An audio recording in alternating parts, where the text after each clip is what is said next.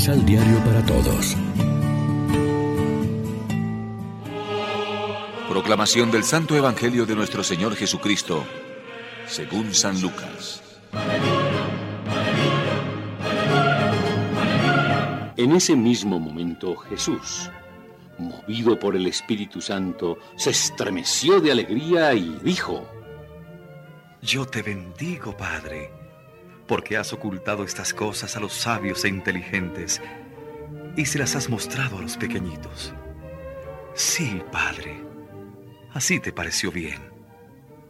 Mi Padre puso todas las cosas en mis manos y nadie sabe quién es el Hijo, sino el Padre, ni quién es el Padre, sino el Hijo y aquel a quien el Hijo quiera dárselo a conocer. Después, volviéndose hacia sus discípulos, Jesús les dijo a ellos aparte. Felices los ojos que ven lo que ustedes ven, porque se lo digo, muchos profetas y reyes quisieron ver lo que ustedes ven y no lo vieron, y oír lo que ustedes oyen y no lo oyeron. Lección Divina Amigos, ¿qué tal? Hoy es martes 29 de noviembre y a esta hora, como siempre, nos alimentamos con el pan de la palabra.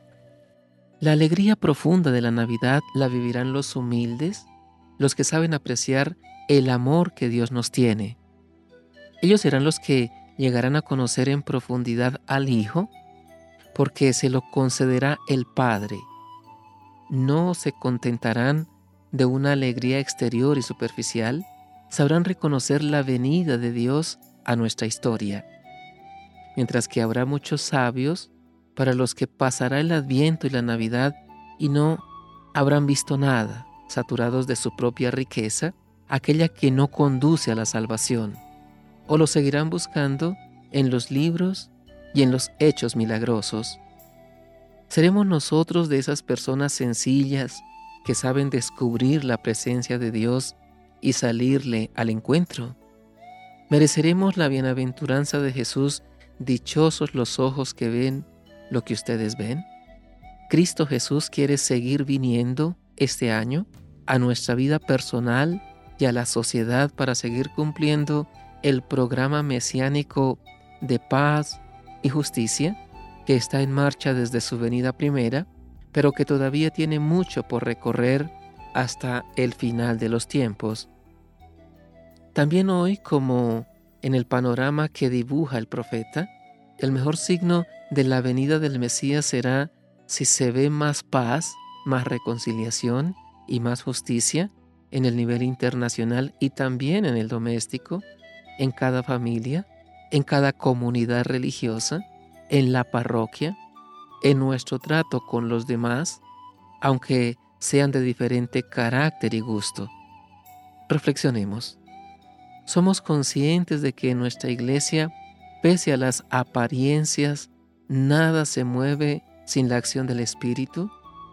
¿Apresuramos la venida del Señor con gestos y palabras llenas de espíritu cristiano? Oremos juntos.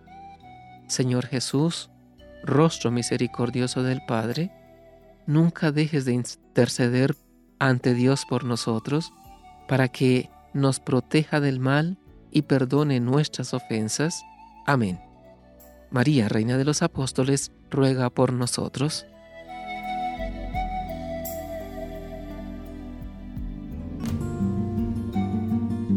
Complementa los ocho pasos de la Alexio Divina adquiriendo el emisal Pan de la Palabra en Librería San Pablo o distribuidores.